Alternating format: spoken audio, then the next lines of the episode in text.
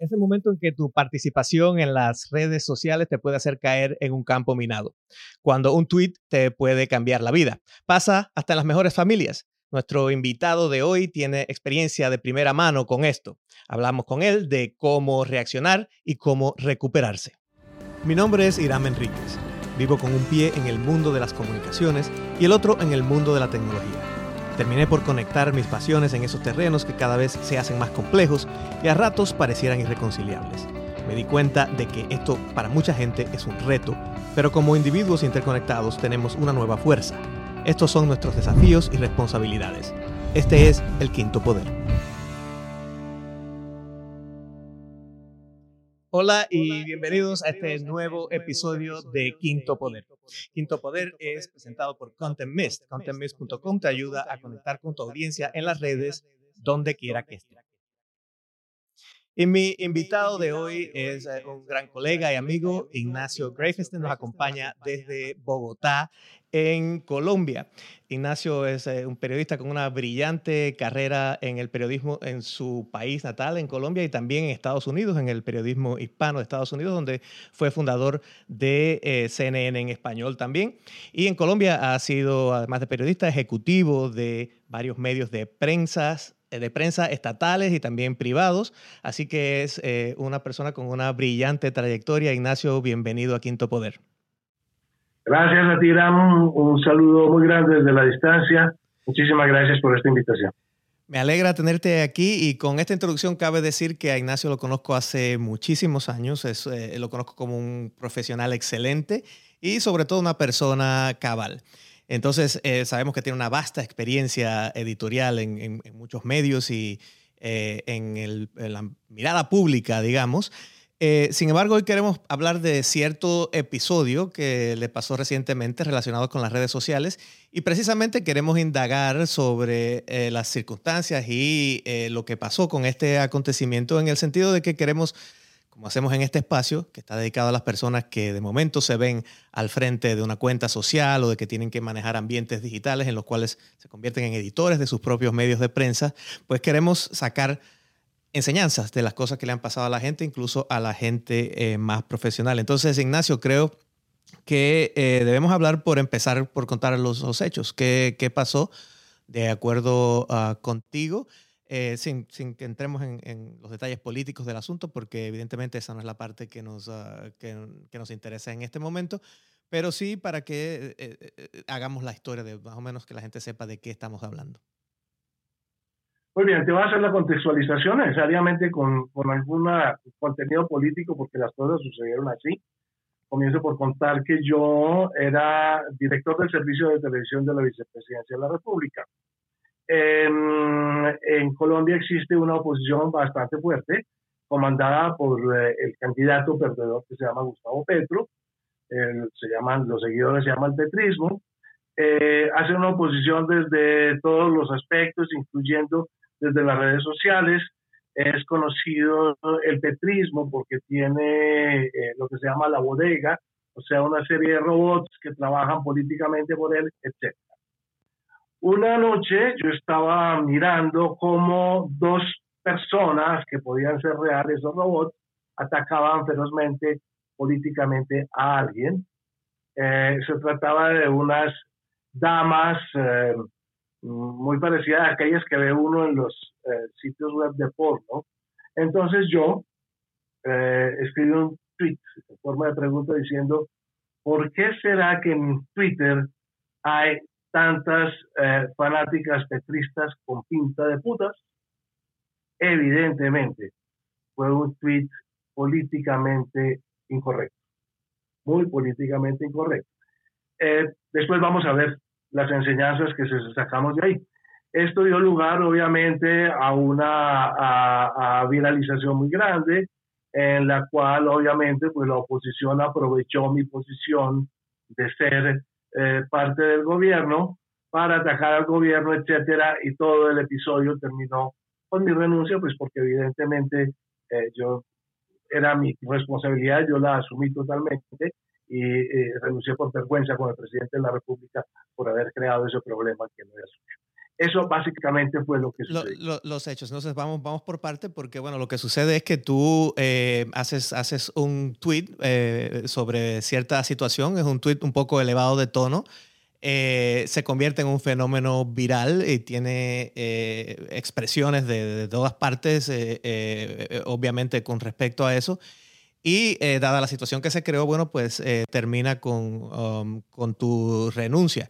O sea, no es la primera vez que alguien hace un tweet que está pasado de tono o algo así. Si, si vemos lo que está pasando en Estados Unidos, el propio presidente cada, cada rato hace tweets que están más allá de, la, de, la, de lo que la gente considera lo normal en la política. Pero para, para ir por, por partes de todo eso, te cuento también mi parte. Yo veo el, que empieza la parte, como dices, la parte viralizada, la parte del, del, eh, de que empiezan los rumores y empiezas a ver cosas aquí y cosas allá. Y entonces me, me doy cuenta, digo, pero ¿qué, qué, pudo haber dicho Ignacio, que es una persona tan correcta y un periodista eh, eh, que, que, conozco que, que, sabe lo que está haciendo, que pudo haber dicho que, haya creado este, este efecto. Entonces, no es hasta que yo eh, escucho una entrevista que le diste a un medio, o mejor la leí, parece que fue a, a quién y qué es posible. Fue la primera, la, la, pregunta, la primera entrevista que diste. Que entonces yo veo tu parte donde explicas que te estabas realmente refiriendo a, a que no sabías si esa gente eran eh, eh, eh, robots, básicamente gente que están, trataba, estaban tratando de como hurgar en una situación, ¿verdad? esto está pasando donde quiera, son, famosos los, los las, las, las ah, las fincas de, robots eh, en, Rusia y en Europa Oriental que están tratando de intervenir en asuntos políticos en todo el, en todo el, mundo. Entonces, por eso entendí un poco de qué parte eh, venías, pero obviamente tú entendiste que, hiciste algo que no debías haber hecho y entonces en esa parte quiero ahondar un poco. ¿Cuál crees que fue el error más grave que cometiste en toda esta, en toda esta situación? Fueron muchos los errores. Primero, déjame, déjame decirte algo. Eh, parte de la, dentro de la viralización se tomó la conclusión de que yo había dicho eso de todas las mujeres petristas, lo cual no era así, fue hecho en pregunta. Errores. Primero, creer que la persona que lee el tweet está perfectamente en la misma sintonía mental tuya. Eso no es así. Uno siempre tiene que mm, mm, pensar muy bien si el tweet dice realmente lo que uno quiere expresar. Y segundo, muy importante, ver o pensar de qué manera ese tweet puede ser tomado en contra tuya. ¿No? Ese es el primer error. Segundo error, haber utilizado la palabra putas, que es una palabra que mm, es castiza, que puede, en ciertos contextos puede ser perfectamente aceptada. Aquí como había un concepto, un contexto en el cual querían atacarme, lo utilizaron para atacarme, yo me la busqué, yo me la gané, pero la segunda conclusión es que hay muchas formas de decir las cosas, ¿no? Eh, la palabra fue lo que ofendió. Yo hubiera podido decir lo mismo, expresar lo mismo de otra, de otra manera, eh, eh, utilizando otras palabras. En, este, en este sentido, Ignacio, quería hacerte una pregunta también, porque a veces nos vemos en esas situaciones y uno tiende a pensar que, la, que es como el, discurso mental de uno que lo está compartiendo con, con, con otra gente. Eh, ¿Cuándo te diste cuenta que esta situación había escalado? Eh, es decir, ¿fue algo como que inmediatamente que mandaste enviar dijiste, ay, ¿qué hice? ¿O fue algo que, que, que, surgió después cuando viste eh, las reacciones? Sí. Bueno, antes de responderte esto, te voy a decir otra, otra, otra, otra enseñanza a esto, otra experiencia. Tú no tienes la posibilidad de explicarle a la gente, una vez las cosas se idealizan, tú no explicas. Mi explicación para mí en ese momento es que yo lo formulé en forma de pregunta. ¿Por qué será que en Twitter hay ta, ta, ta, ta, o pinta de esto? Pero en el momento en que eso se viraliza, en el momento en que generalizan, tú no puedes entrar a decir, ah, pero es que yo hice una pregunta. Eso es otra cosa que hay que tener en cuenta. Cuando me di cuenta de la dimensión de lo, incorrecto de lo que hice, inmediatamente comenzaron a, a producirse respuestas y me di cuenta de que las mujeres petristas, todas, habían tomado eso como un insulto para ellas, lo cual de todas formas no era la intención. En ese momento yo me di cuenta, yo borré el tweet, al día siguiente eh, presenté excusas, ¿no? Me disculpé, dije, me retracto. Esa es otra experiencia. De nada sirve retractarse. Bueno, no. algo sirvió, ah, ¿verdad? Hay, personas que, hay personas que sí lo aceptan, pero quien te quiere perjudicar, quien te quiere juzgar, quien te quiere sacrificar, no le importa la, la del, perdón. Ah, es algo muy curioso. En este país hay eh, muchos, millones de personas que les perdonaron a criminales, asesinos como fueron los guerrilleros de las FARC, unos narcotraficantes que mataron, violaron, reclutaron menores, etcétera. Le perdonaron a ellos por ese error y a mí no me perdonaron por el mío. Entonces, eh, esa es otra experiencia, ¿no? El perdón depende de, si les parece o no les parece, de si te quieren o no te quieren sacrificar. Sobre, sobre esto es, es, interesante porque eh, se ha hablado mucho de esto, incluso de que eh, eh, la gente a veces pretendemos pensar que las conversaciones en las redes sociales es una conversación inteligente, pero nos damos cuenta que muchas veces la gente simplemente busca cosas que favorezcan su punto de vista. entonces, yo creo que eso es importante también para entender eh, para la gente cómo, eh, cómo vas a tener reacciones diversas dependiendo en qué campo esté la persona que esté leyendo tu, tu, tweet o tu reacción, incluso esa, esa disculpa que tú ofreciste eh, inmediatamente a las, a, las personas que se pudieran haber sentido ofendidas, que para mí me parece que fue lo correcto. Que podías haber hecho independientemente o no de que ciertas personas lo, lo acepten o, o, o no. Eh, porque bueno, ya ahí, intervienen otros factores, pero creo que esta es la, es la parte importante de, de entender. Eh, yo siempre lo digo, no es, no es exactamente una conversación estructurada como la que podemos tener en un foro eh, un poco distinto, ¿verdad? Hay muchas voces saliendo de muchos lugares. ¿Es así? Exacta, exactamente. Mira, en, en, en las redes sociales y en Twitter especialmente es donde cabe perfectamente el refrán de que no hay peor sordo que el que no quiere oír. Es decir, no es suficiente con lo que tú escribas, porque es que hay mucha gente que no va a entender lo que tú estás diciendo, sino lo que quiere que tú estés diciendo.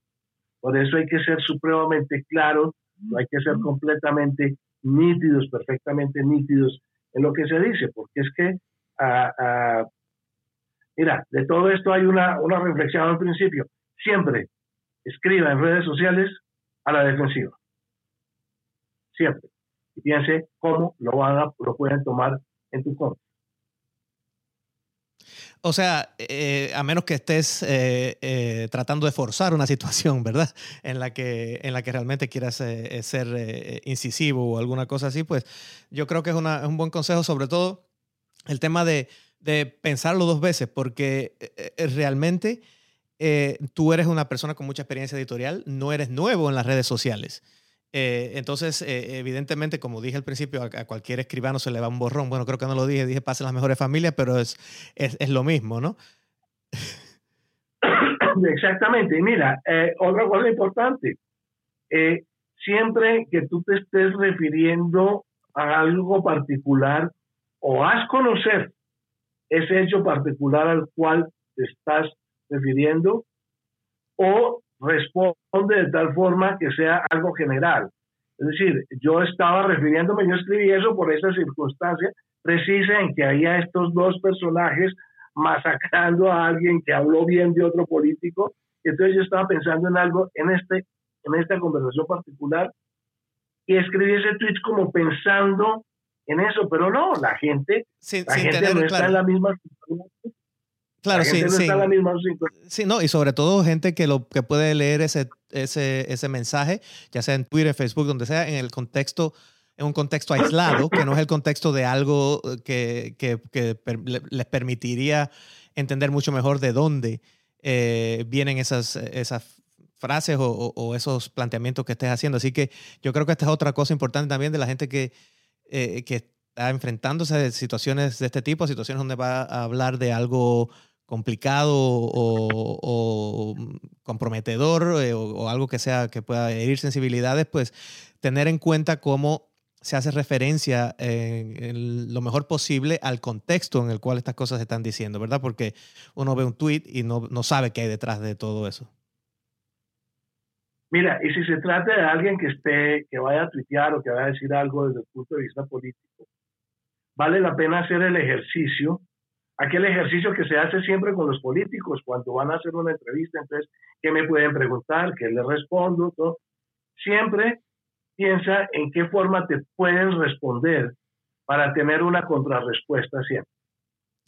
Ignacio, una pregunta, sí, una, una pregunta sobre esto también con respecto a la diferencia entre estar eh, hablando en redes sociales desde una cuenta privada y eh, eh, cuando se está hablando desde una cuenta pública, o la cuenta oficial de una institución, una entidad a la que uno representa, ya sea una, corporación o, algún, organismo público. ¿El hecho de que estés hablando de una cuenta privada te, te hace bajar la guardia un poco? Sí, mira, siquiera lo mencionaste porque ese fue otro de mis errores, ¿no? Eh, yo podía estar hablando a nombre mío, independientemente, individualmente, pero el público no lo ve así. Mal que bien, yo era una persona que pertenecía al gobierno y, y, de todas formas me asociaba con él, así yo no estuviera, así no fuera ese el sentido del gobierno, ¿no? Siempre te reconocen como eso. Entonces, eh, eh, ese, fue, ese fue otro error, un error grande. Sí, y, bueno, quizás eh, los que hemos estado en el, en el periodismo, en organizaciones eh, internacionales, organizaciones grandes, también tenemos eso también un poco en, en, la, en la, parte de atrás del, del, cerebro que siempre te está diciendo eso que te martillaban de cualquier cosa que tú digas, aunque lo digas a título personal, está reflejando la, la organización eh, a la que perteneces. Así que es algo que, que no solamente es en la política, es en, cualquier sentido, ¿no? Sí, pero fíjate, fíjate una cosa que yo creo que es, eso ha cambiado mucho. Nosotros, en la época en que trabajamos juntos, éramos perfectamente, estábamos completamente en el centro, en donde no hablábamos ni para este lado, no se utilizaban adjetivos ni nada. Pero en estos momentos, lamentablemente, muy lamentablemente, estamos dentro de lo que yo llamo un periodismo panfletario, en el cual los periodistas toman partido los periodistas eh, no solamente informan, sino que editorializan, en la que los periodistas no entrevistan, sino que regañan, ¿no? Eh, ya las cosas no son así, pero hay que saberlo, hay que saberlo de todas formas. Entonces, si estás con el gobierno, pues eh, te identifican como parte del gobierno. Claro, ¿no? Y, sobre todo, bueno, también el mundo corporativo lo hemos visto de, personas que se han metido en problemas por, por decir cosas sobre la sobre o que tienen que algo que ver con las ah, con las corporaciones, ¿verdad?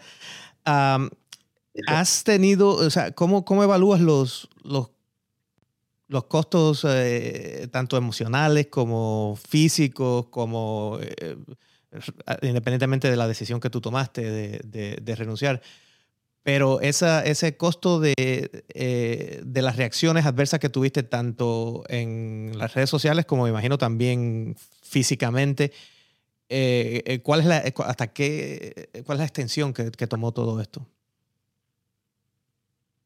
Bueno, mira, de todas maneras, uno nunca se imagina que va a estar metido en una, en una, en algo como esto. Yo digo que yo me sentía como en la, la punta de un tsunami porque no sabía, no sabía que estaba, que estaba sucediendo. Eh, yo creo que las consecuencias, quien quiere hacerte el daño político, te hace el daño político, ¿no? Em, pero como todo fue algo que se viralizó, se acabó, a mí nunca nadie en la calle me ha dicho algo, ¿no? Eh, por ahí de vez en cuando en Twitter dicen, ¿y usted? usted volvió a tuitear, usted volvió a, todavía está en Twitter, pues yo le doy mi respuesta. Yo le doy mi respuesta y digo, pues sí, resulta que sí. Pero esa es gente que va a seguir ahí, es gente que realmente no, no, no, no vale la pena. Y lo viralizado, quedó viralizado y ya pasó, se acabó. Entonces, ¿cómo, ¿cómo tú aconsejas responder en ese caso de situaciones a gente que le puede pasar esto, que se ven en medio de una situación eh, que les puede afectar, digamos, no sé, en su perfil profesional o en su pequeño negocio, en cualquier... Mira, yo en ese momento, yo en ese momento me desconecté.